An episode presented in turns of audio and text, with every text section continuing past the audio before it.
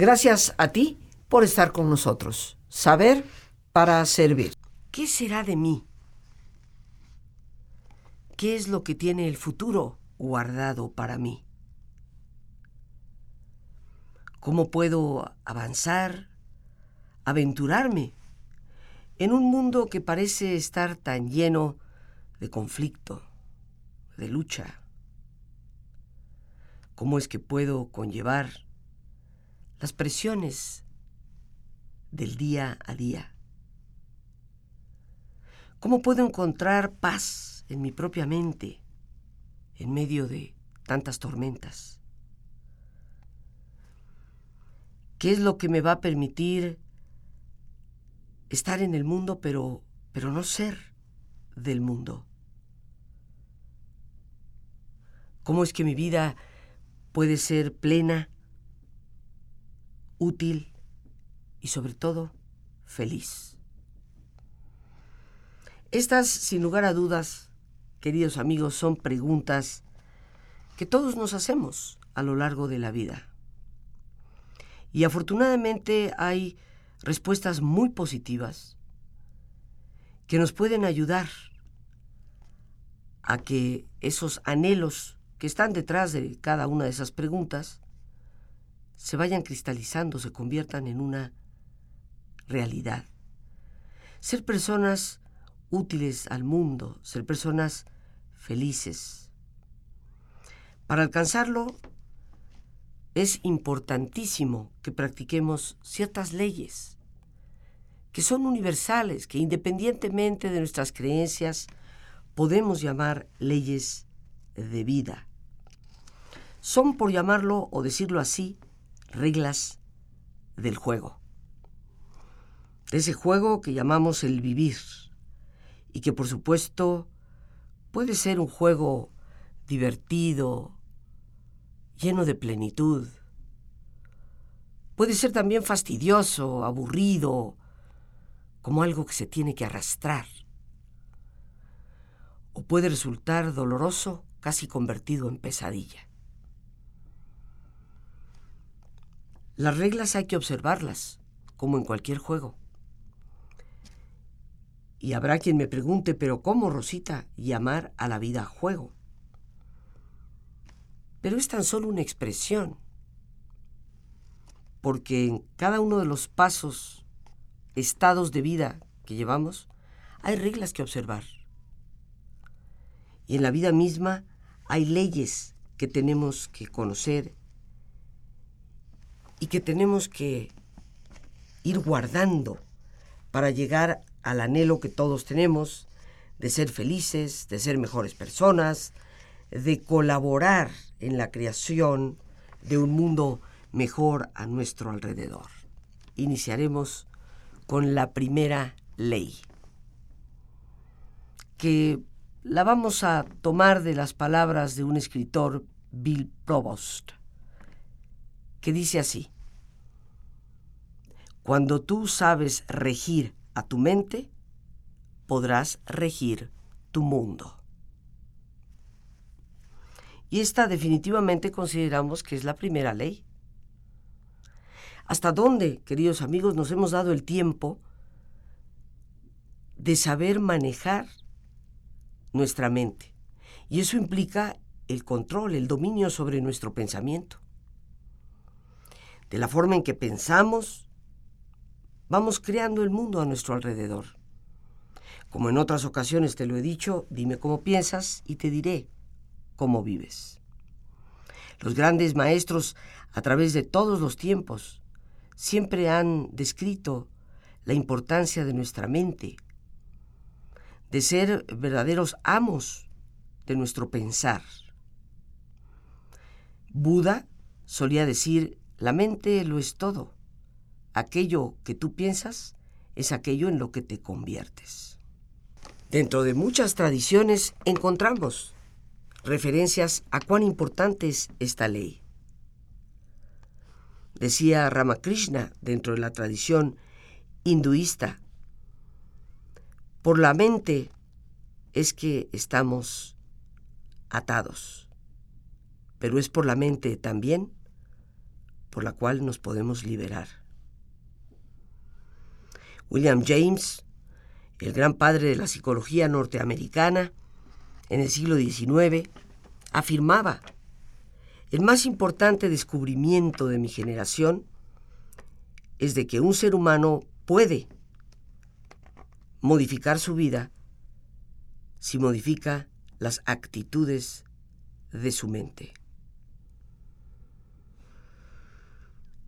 Y recordemos, por supuesto, al gran maestro Pablo de Tarso, conocido por todos como San Pablo, cuando en varias de sus cartas insiste, hay que renovarnos a través de la mente y del espíritu. Si nosotros queremos llegar a entender qué hay detrás de esta primera ley, cuando tú riges a tu mente, riges tu mundo, es muy importante que nos demos cuenta de cómo en todas las tradiciones religiosas, filosóficas, siempre se ha hablado de esto. Porque la mente es la vida, la inteligencia, el poder, la creatividad a través de la cual participamos nosotros en el mundo y en cierto sentido en el universo.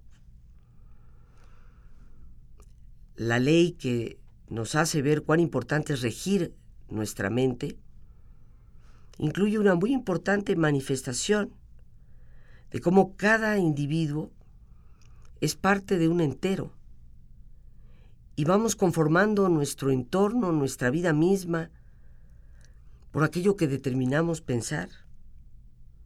Tenemos, por supuesto, libre albedrío. No somos meros títeres.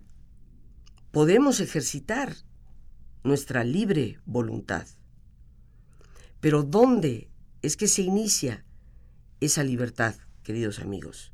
Y sin lugar a dudas, todos nuestros actos están relacionados con lo que pensamos.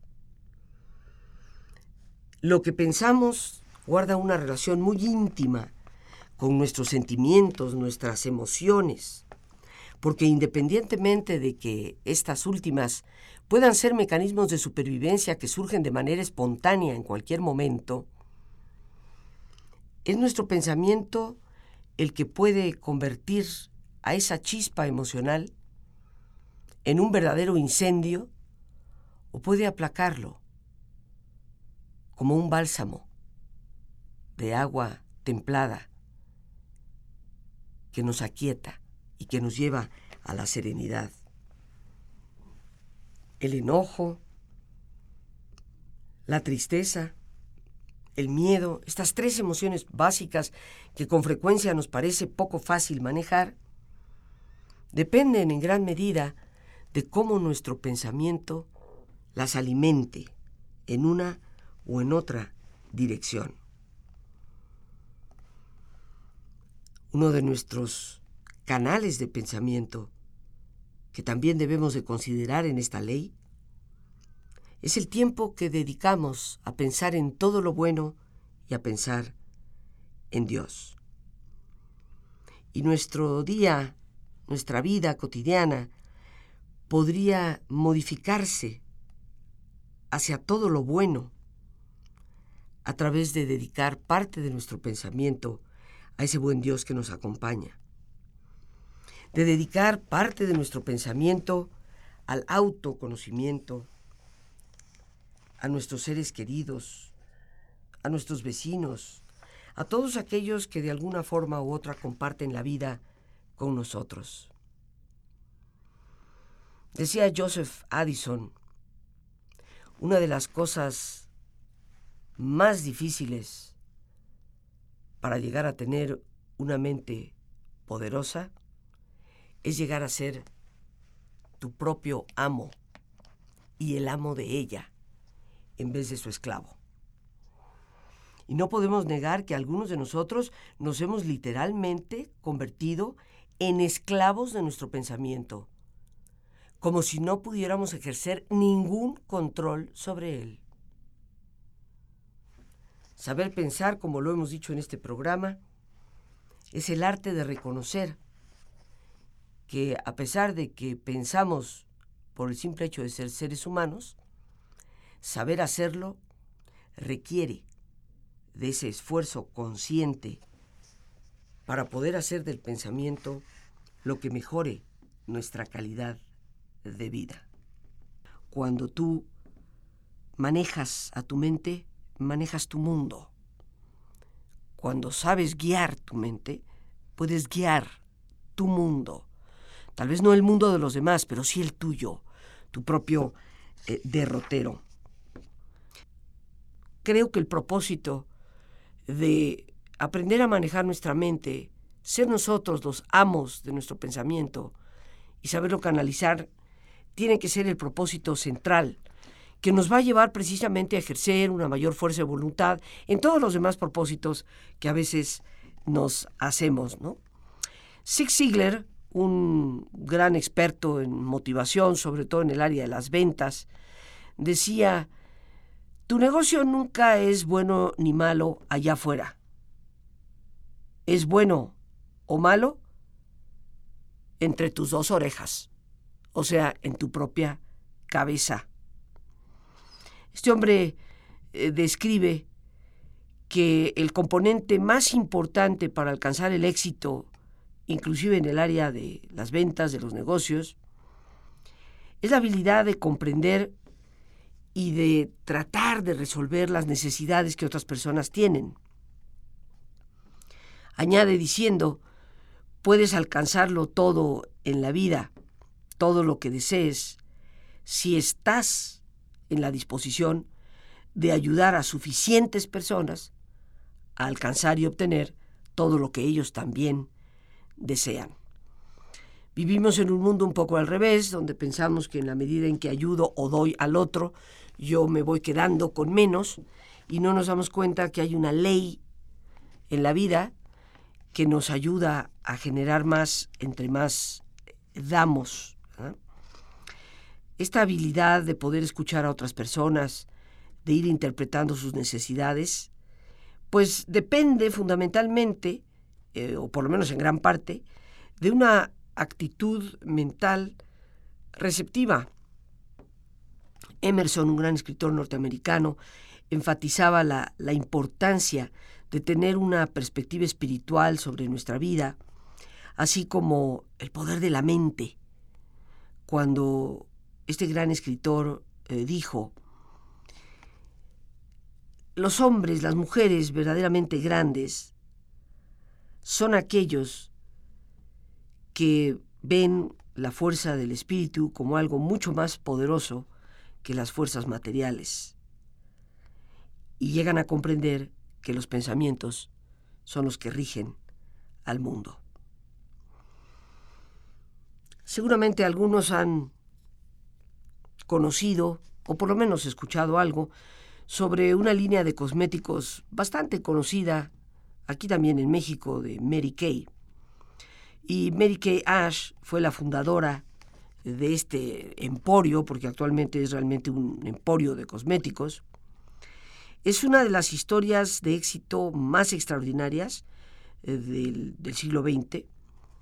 Desde 1963 eh, su empresa creció eh, de, ser una modesta tienda, empezando con un pequeño local ahí en la ciudad de Dallas, en Texas, para convertirse en una multinacional, multimillonaria, con una fuerza de ventas que tiene más de 200 mil personas en sus filas.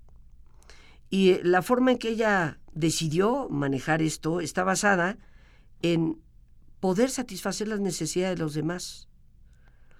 Es increíble cómo esta mujer, fundamentándose en los valores más básicos eh, de, yo creo, inscritos en todas las religiones, pues fue contribuyendo muy significativamente a crear una filosofía de la empresa. Y eh, ella siempre le pregunta a todas las personas en su organización qué necesitan, pero lo más importante es les pide que se enfoquen en poder satisfacer las necesidades de otras personas como la prioridad más grande de lo que hacen en su trabajo.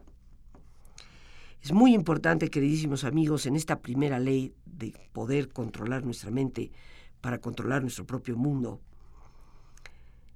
esencial controlar ese impulso a veces que tenemos de preguntarnos cuando las cosas nos suceden. Y bueno, ¿yo qué saco de todo esto? Detengamos ese impulso, porque en el fondo demuestra un canal de pensamiento sumamente egoísta y el egoísmo no es un buen canal para llegar a tener éxito. El que sí funciona en nuestro pensamiento de una manera mejor es también el de ayudar a otras personas. Tal vez uno de los grandes propósitos es despertar un poco más a ser conscientes de lo que otros a nuestro alrededor necesitan, al observar, analizar qué es lo que hace a la gente que tiene éxito verdaderamente exitosa, pues siempre hay un patrón que emerge. Y lo primero es que procuran satisfacer las necesidades de otras personas porque se sienten bien con ellos mismos. No tienen que irle por el mundo probando a nadie, oh, yo soy la gran cosa, o yo fíjate todo lo que he logrado. Y muy importante en todas estas personas es que su gran motivo es el de servir y por lo tanto su actitud básica es la de poder hacerlo saben negociar con todo éxito las cosas que tienen que elegir y las que no. Y como ha sucedido con todos los seres humanos de gran éxito a través del mundo, nuestro éxito siempre va a ser proporcionado al número de personas a quienes hayamos ayudado a crecer y prosperar. Nuestros pensamientos, queridísimos amigos, son algo muy real en la vida se conciben en la mente, viajan a través del tiempo y del espacio, y como esas ondas que se causan sobre la superficie de un lago cuando tiramos una piedrecita, van a causar resultados a muchos niveles, más allá de los que imaginamos. Los pensamientos son los cimientos que nos llevan a la experiencia. El mundo que nosotros vemos es el mundo que nosotros hemos creado con nuestros pensamientos. El constructor es la mente. Bien amigos, listos ya para relajarnos. Como es nuestra sana costumbre, te pedimos que te pongas cómodo y si te es posible hacer el alto completo y total, qué mejor que cerrar tus ojos. En una posición cómoda y con tus ojos cerrados, Toma conciencia de tu respiración. Siente el entrar y el salir del aire en tu cuerpo. E imagina cómo al inhalar, así como llevas oxígeno a tus células, inhalas también serenidad para tu mente. Al exhalar, así como tu cuerpo se libera de toxinas, imagina que tu mente se libera en ese aire que exhalas de todas las presiones y todas las tensiones. Respira profundamente. Y concentra tu atención en tu cuero cabelludo. Relaja todos los músculos que cubren tu cabeza.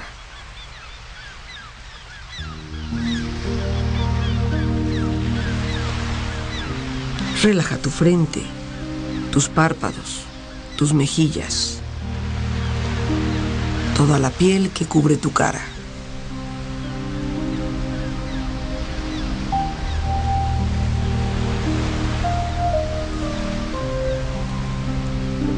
Relaja tu cuello y tu garganta. Siente su flexibilidad, equilibrio, balance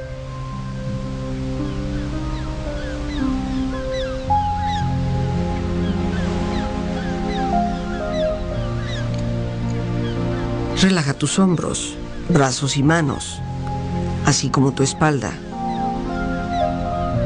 Siente una agradable sensación que relaja todos los músculos en estas partes de tu cuerpo.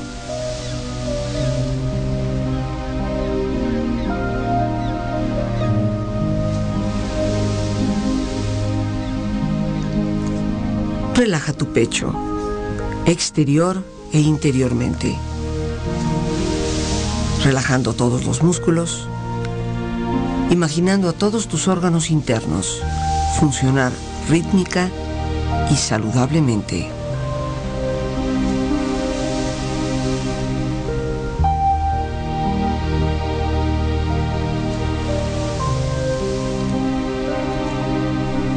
Relaja tu abdomen, exterior e interiormente. Aflojando todos los músculos, imaginando todos tus órganos internos funcionar rítmica y saludablemente.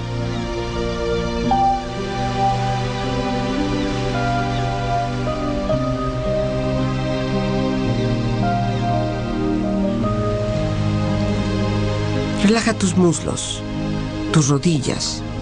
Siente la piel, la vibración de la piel en estas partes de tu cuerpo.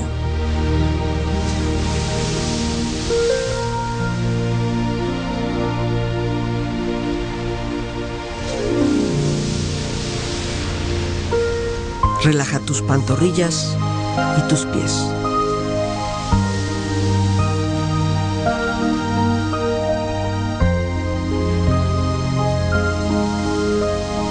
Con tu cuerpo profundamente relajado, proyecta en tu mente la imagen de un lugar ideal para descansar. Imagina los colores, los sonidos, los aromas. Es un lugar de belleza y de paz. Siente estar ahí y disfrútalo.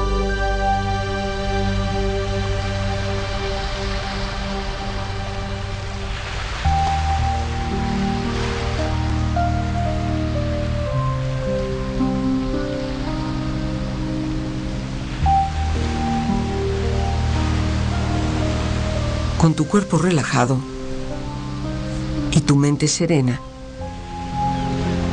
reflexiona.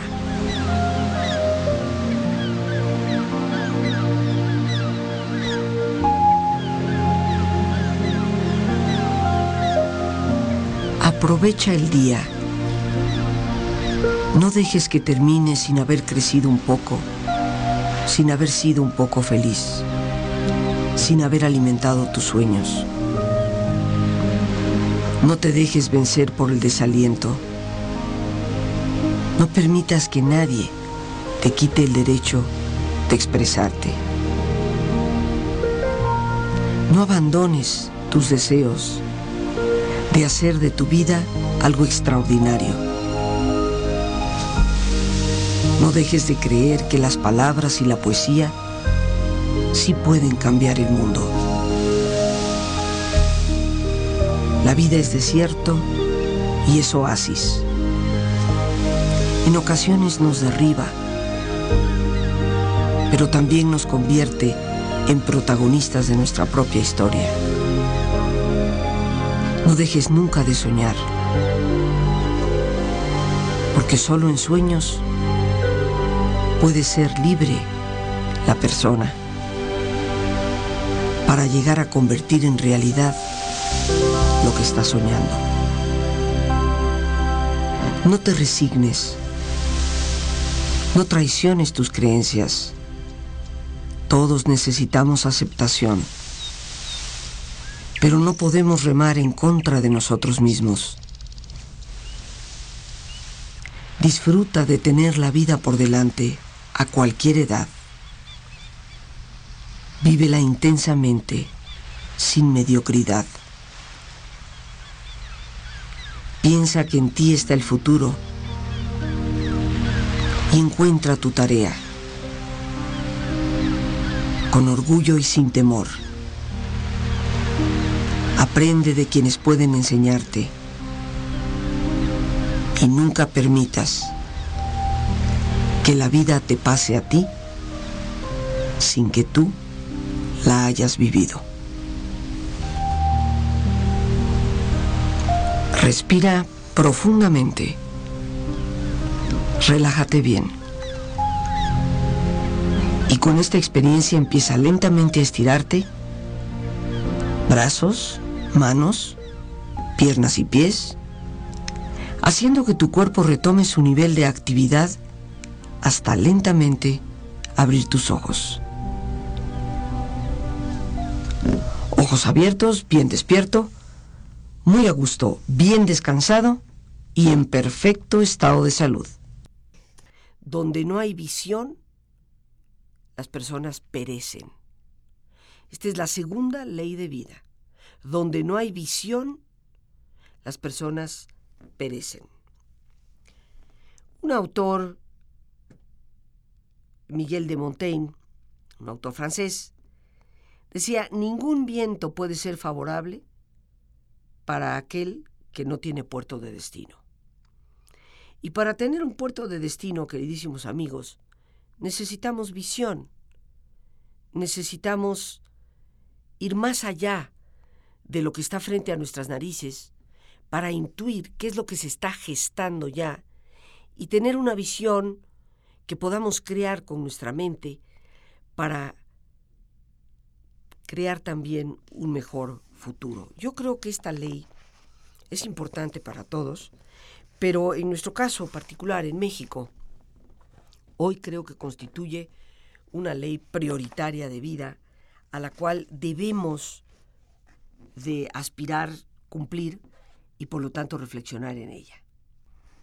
Si no tenemos una meta específica en la mente, o ni siquiera se nos ocurre pensar a dónde nos gustaría llegar, pues seguramente terminaremos en algún lugar que nosotros no hemos elegido y que puede ser un lugar que no nos guste de, del todo. Establecer tus metas al mismo tiempo que las líneas de acción, las normas, por así decirlo, para poder alcanzar esas metas, es lo que te va a ayudar a mantenerte enfocado, energetizado. Y es lo que con muchísima frecuencia hará que nuestras vidas sean mucho más interesantes, mucho más útiles para los demás, para nosotros mismos, y mucho más exitosas. Esta ley que citamos del libro de los Proverbios 29 y 18, donde no hay visión, las personas perecen, nos hablan de tener esa capacidad de ver más allá de nuestro presente, hacia donde llegamos, queremos llegar por lo menos, en nuestro futuro. Hay una historia sobre Florence Chadwick que nos provee una ilustración bastante clara de la importancia de mantener nuestras metas siempre en la mira, siempre, por lo tanto, en la mente.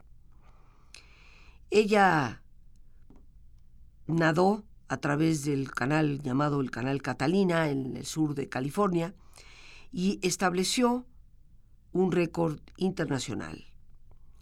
Chadwick después eh, tuvo el intento de poder romper el récord de nado en el Canal de la Mancha. En el día en que se habían propuesto hacer el cruce, nadar a través del Gran Canal de la Mancha, que todos conocemos y que cada vez hay más personas logrando nadarlo desde Francia hasta Inglaterra o de Inglaterra a Francia. En todo caso, no sé si será lo mismo, las corrientes, no conozco tanto al respecto pero de hecho en este programa hemos entrevistado a una mexicana que cruzó el Canal de la Mancha precisamente, pues el día en que se habían fijado para eh, cruzarlo, Chadwick se encontró con pues un oleaje bastante fuerte, lo que podríamos llamar un mar bastante tormentoso. Sin embargo, como se había entrenado lo suficiente en el Océano Atlántico, estaba en su mejor condición y preparada para batallar con el oleaje fuerte y alto, ¿no? grandes olas. Junto con este intempestuoso mar y clima, Chadwick se encontró con un frío tremendo. Es una zona bastante fría en el mundo y tal vez hay días en que baja más la temperatura. Y eso, pues sin lugar a dudas, constituía eh, un problema. Pero de nuevo, sintió que su entrenamiento podía marcar la gran diferencia. Estaba acostumbrada al agua fría y sus entrenadores habían eh, pues engrasado su cuerpo porque les ponen una serie de aceites, ¿verdad? Protectores para el frío, una especie como de impermeabilizante, si así lo pudiéramos llamar, para poder eh, proveerle precisamente eh, de la protección contra los elementos. Adicionalmente, los entrenadores de esta mujer, pues iban, obviamente, en un, en un barco al lado de ella y podían eh, sostenerla y darle ocasionalmente pues una tacita de sopa caliente, ¿no? Para que pudiera ella mantener un calor interior. Y le daban pues todas esas palabras que queremos darle a quien animamos a lograr algo, ¿no? Le motivaban para que peleara en contra del frío, en contra eh, del oleaje que, que era pues desagradable, ¿no? Y una fuerza con la cual tenía que estar, estar luchando. Sin embargo, con todo este eh, planteamiento, con todo este entrenamiento a un nivel muy alto, la única cosa que Chadwick y sus entrenadores no habían anticipado era la niebla. Un banco de niebla descendió, se posó sobre la superficie del mar y la visibilidad se cerró a unos, a unos cuantos metros, escasísimos metros, para poder ver. Por lo tanto, y subsecuentemente, el horizonte desapareció, ya no se podía eh, ver. Chadwick, esta nadadora de la que estamos conversando, empezó a divagar. O sea, no había realmente visibilidad. Había un gran frío, mares con oleaje muy fuerte y por lo tanto se perdía la visión de horizonte. Así que Chadwick, esta nadadora, empezó a sufrir pues una serie de calambres en sus brazos, en sus piernas, en sus pies, en las mismas manos, por efectos del severo frío que tuvo que enfrentar. Eh, sus músculos pues empezaron a doler cada vez más conforme batallaba contra estas fuertes olas que tenía que enfrentar. Finalmente le pidió a sus entrenadores que pues la pusieran a bordo del barquito y la llevaran a tierra firme.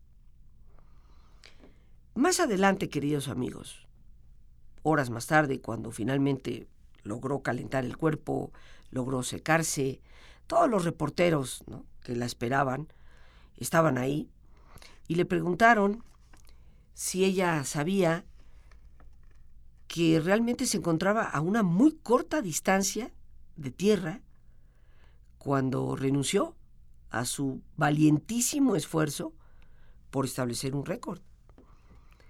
Y ella respondió de que a pesar de que sus entrenadores eh, le dijeron lo mismo, no había causado mayor diferencia para ella. Y les explicó esto de la siguiente manera.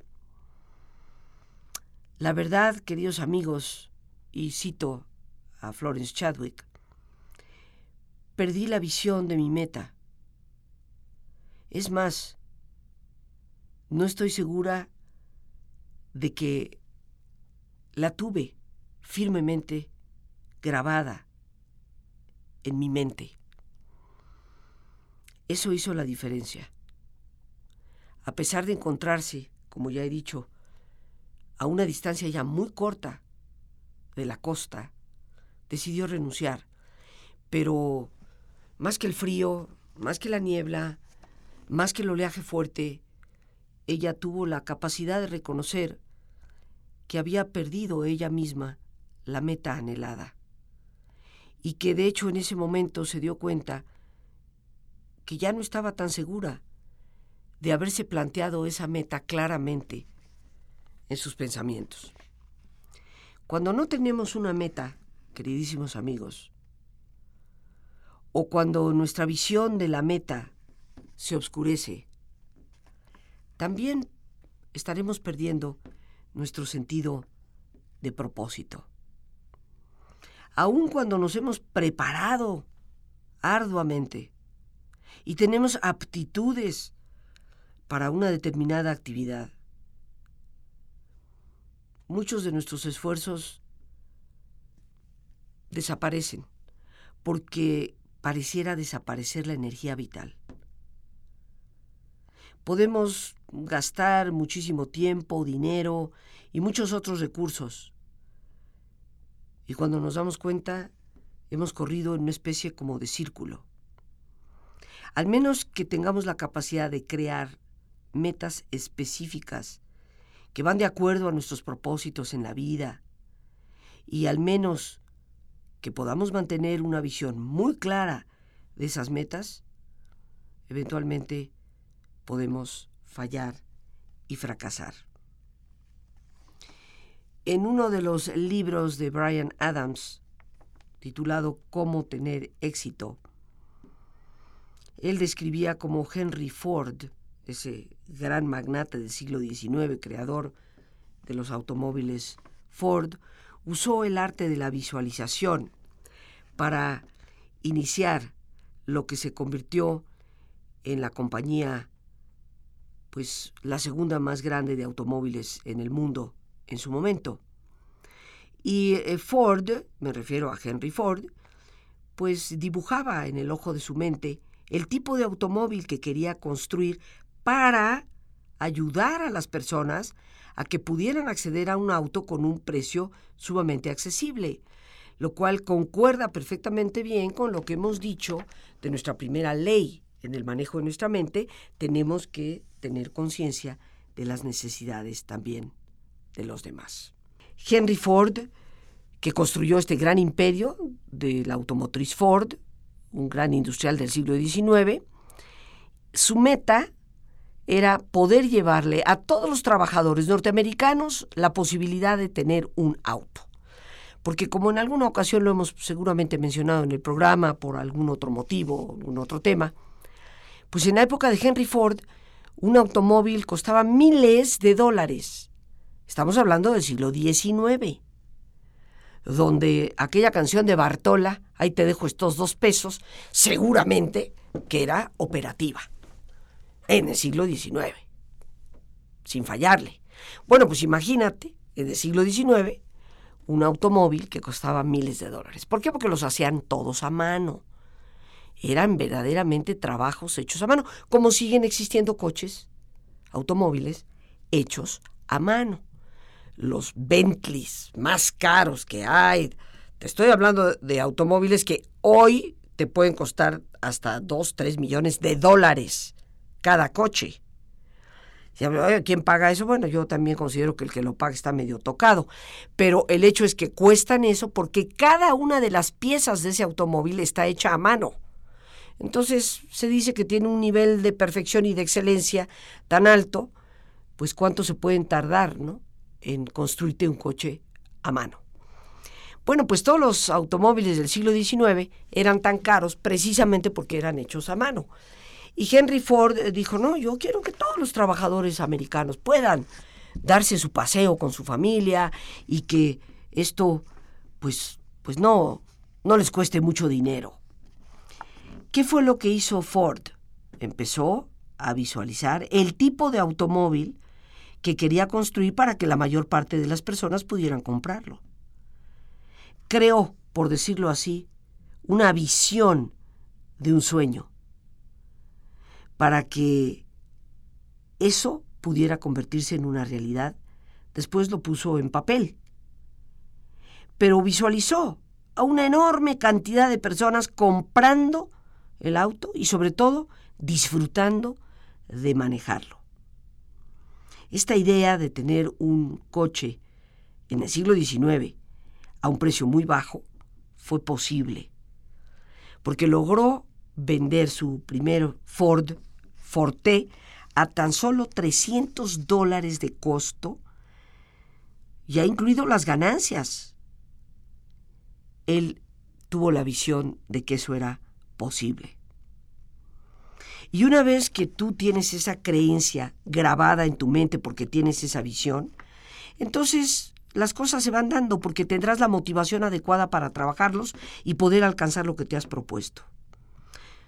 Lo único que necesitó a partir de ese momento Henry Ford fue tiempo para que su visión se convirtiera en una realidad. Las gentes que juegan golf, te confieso que tal vez he hecho el intento de jugarlo porque alguien me invitó, porque mira, es un deporte bonito, porque no sé mucho para que te, te invento. Pero sí sé que las personas que juegan golf siempre te dicen, mantén tu ojo en la bola. Y eso significa a dónde va a ir a dar. El profesional sabe que es virtualmente imposible pegarle a, una pelota de golf si no la estás mirando, si no estás con tu visión en la pelota. Pero es muy importante decidir cómo quieres que exista esa diferencia de a dónde va a llegar la pelota. El tener una visión clara. Pues lo mismo, queridos amigos, sucede en nuestra visión del mundo. Una vez que tú tienes un propósito claramente establecido en tu mente, explora las diferentes maneras en que lo puedes llevar a cabo, en que lo puedes convertir en realidad. Visualiza el proceso que consideras que puede funcionar de la mejor manera. Establecer metas es lo más importante para lograrlas. Y disfrutar del proceso, del camino que tenemos que andar para llegar a ella. En esta segunda ley de vida, que nos recuerda, donde no hay visión, las personas perecen, la primera visión es creada en tu mente, visualizada en tus pensamientos. Y una vez que esto lo has logrado, entonces ponlo por escrito. Escribe en blanco y negro, en un papel, ¿Cuáles son tus metas en esta vida? ¿Cuáles son tus prioridades, lo que más deseas alcanzar? Una vez que lo has escrito, que lo has puesto en blanco y negro, entonces sí que podemos llegar. ¿Por qué?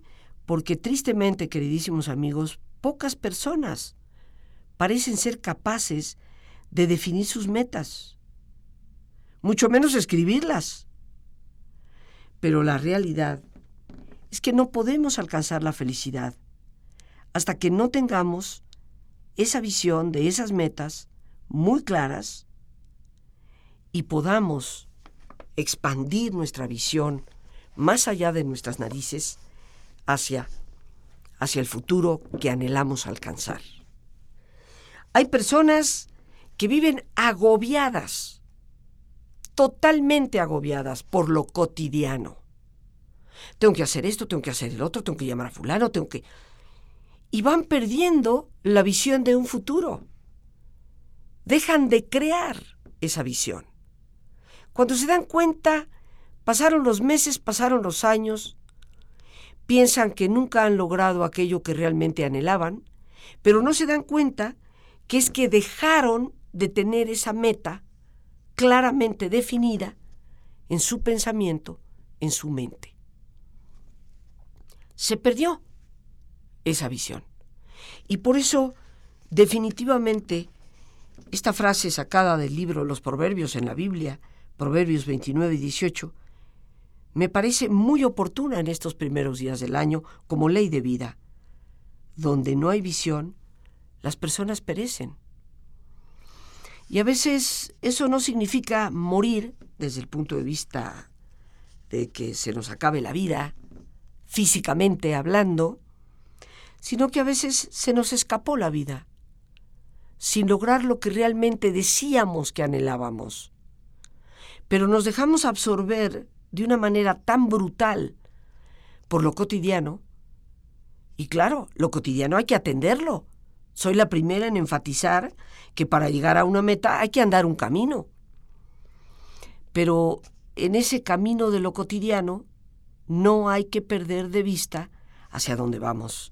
Como Florence Chadwick, Sí, hay que nadar, hay que ir a veces contracorriente, a veces el oleaje es fuerte, a veces el frío es intenso, a veces la niebla eh, nos permite no ver más allá de las narices, pero si en la mente tenemos la meta clara, vamos a persistir. Y a pesar eh, de esos retos cotidianos, de esas responsabilidades que tenemos, que son cotidianas y abarcan mucho de nuestro tiempo, si la meta sigue ahí, estaremos también poco a poco, como el granito de arena, poniendo lo necesario para llegar y no perecer. Pero el tiempo se nos ha terminado. Por hoy, las gracias a Dios por este espacio que nos permite compartir. El más importante de todos, una vez más, gracias y que Dios te bendiga siempre.